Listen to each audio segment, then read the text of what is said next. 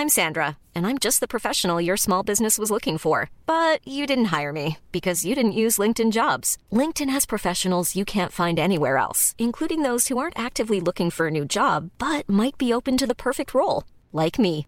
In a given month, over 70% of LinkedIn users don't visit other leading job sites. So if you're not looking on LinkedIn, you'll miss out on great candidates like Sandra. Start hiring professionals like a professional. Post your free job on linkedin.com/people today. Être femme, ce n'est pas une donnée naturelle. Bah, T'as vu comment c'est sexiste Les valeurs patriarcales oppressives qui régentent notre éducation. Qu'est-ce que c'est que le sexisme? C'est le résultat d'une histoire. Tout le monde a sa définition du féminisme. On peut plus rien dire.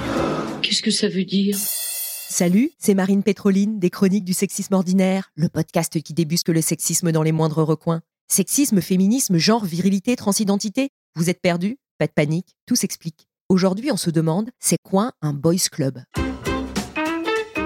Le terme boys club est issu de Gentlemen's Club, des sociétés informelles apparues en Angleterre au XVIIIe siècle, où les hommes se retrouvent pour bavarder et boire entre personnes du même milieu. Au XIXe, ça devient un truc hyper select, des salons feutrés où se retrouvent des hommes influents, hommes politiques, banquiers, patrons d'industrie, qui nouent et entretiennent des relations dont les femmes sont exclues. Dans son essai Boys Club, sorti en 2019, Martine Delvaux parle d'hommes qui s'échangent des idées, des armes, de l'argent ou des femmes. À toi l'industrie de guerre, à toi le puits de pétrole, à toi les clés de la banque. Aujourd'hui, ces salons ont disparu, mais dans l'esprit, rien n'a changé. Dès qu'il y a de l'influence et de l'argent, il y a des boys clubs. À commencer par le CAC 40 en France. Sur 40 patrons, deux femmes. Ils sont tous blancs, à l'exception de Lakshik Mittal, le Mittal de ArcelorMittal, et sont de bons pères de famille hétéros et presque tous chrétiens. À la COP 28 de Dubaï, sur les photos officielles, il fallait plisser les yeux pour apercevoir Ursula von der Leyen noyée dans une marée d'hommes. Ce n'est pas surprenant. La politique est un milieu façonné par et pour les hommes. On en parle dans l'épisode Sexisme en politique. Et récemment, on a vu émerger des figures ultra virilistes. Le Boys Club des temps modernes. Donald Trump, Vladimir Poutine, Jair Bolsonaro ou encore Javier Milei qui vient de prendre le pouvoir en Argentine et se balade carrément avec une tronçonneuse pour montrer qu'il est le plus fort.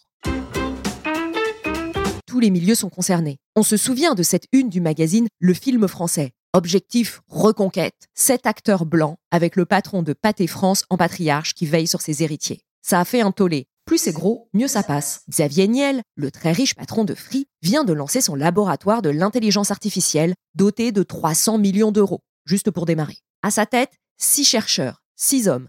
Mesdames, on se passera de vous pour façonner le monde de demain. Est-ce qu'on est étonné? Non. Le milieu scientifique est un immense boys club où les hommes invisibilisent et volent les travaux de leurs collègues féminines depuis des siècles. On en a parlé avec Osé dans l'épisode C'est quoi l'effet Mathilda? En France, ces clubs se structurent dans les grandes écoles, comme au sein de la très puissante équipe de rugby masculine d'HEC. Dans une enquête du Monde, le constat du journaliste Iban Raïs est sans appel.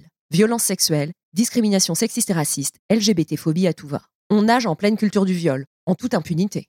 Un exemple, les soirées au bonheur des zoulettes. Déjà, au secours le nom bien raciste et sexiste, zoulette désigne une fille qui vit en banlieue. Dans ces soirées, les filles peuvent boire de l'alcool gratuitement jusqu'à 23 heures et les garçons sont invités à les rejoindre plus tard quand elles sont ivres et plus faciles à violer. Je ne vois pas comment décrire autrement le concept. Violence et culture du viol, c'était aussi la ligne de conduite des membres de la Ligue du LOL, un groupe de journalistes et influenceurs qui se sont ligués pour cyberharceler des femmes et des hommes qui ne correspondaient pas assez aux normes viriles. Leur agissement a été dénoncé en 2019. Les films et séries montrent bien le gap de perception selon qui raconte l'histoire. D'un côté, American Pie, avec des mecs potages qui font nimp sans blesser personne. De l'autre, Promising Young Woman, de la géniale Emerald Fennell, où on comprend que les garçons, fils d'hommes importants, peuvent agresser les filles en toute quiétude. Pour contrer les boys clubs, certaines femmes ou minorités créent des groupes exclusifs, en non-mixité. Et ça rend fou certains hommes. Ça hurle au sexisme inversé, au racisme anti-blanc, à l'hétérophobie, même si tout ça n'existe pas. Ça serait de la misandrie et même du terrorisme quand ce sont des femmes musulmanes qui se regroupent entre elles. Pourquoi ça les énerve tant? Parce qu'ils n'ont pas l'habitude qu'on leur ferme les portes qui normalement s'ouvrent devant eux. Et ils se disent qu'on va faire comme eux, se liguer pour récupérer le pouvoir. Sauf que les groupes en non-mixité sont avant tout des espaces où vider son sac avec des gens qui partagent la même expérience. Ce sont des parenthèses où se ressourcer et trouver les moyens d'exister avant de repartir dans la mêlée, celle des discriminations et des violences. En résumé, un boss club, c'est un groupe de mecs soudés qui se protègent et se font mousser entre eux, et qui tiennent à rester entre eux envers et contre toutes et tous.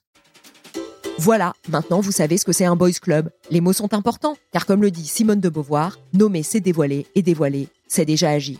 Rendez-vous dans le prochain épisode pour continuer à nommer, dévoiler et agir contre le sexisme. En attendant, vous pouvez retrouver les chroniques du sexisme ordinaire sur les réseaux sociaux et vous abonner à la newsletter pour découvrir encore plus de pépites antisexistes.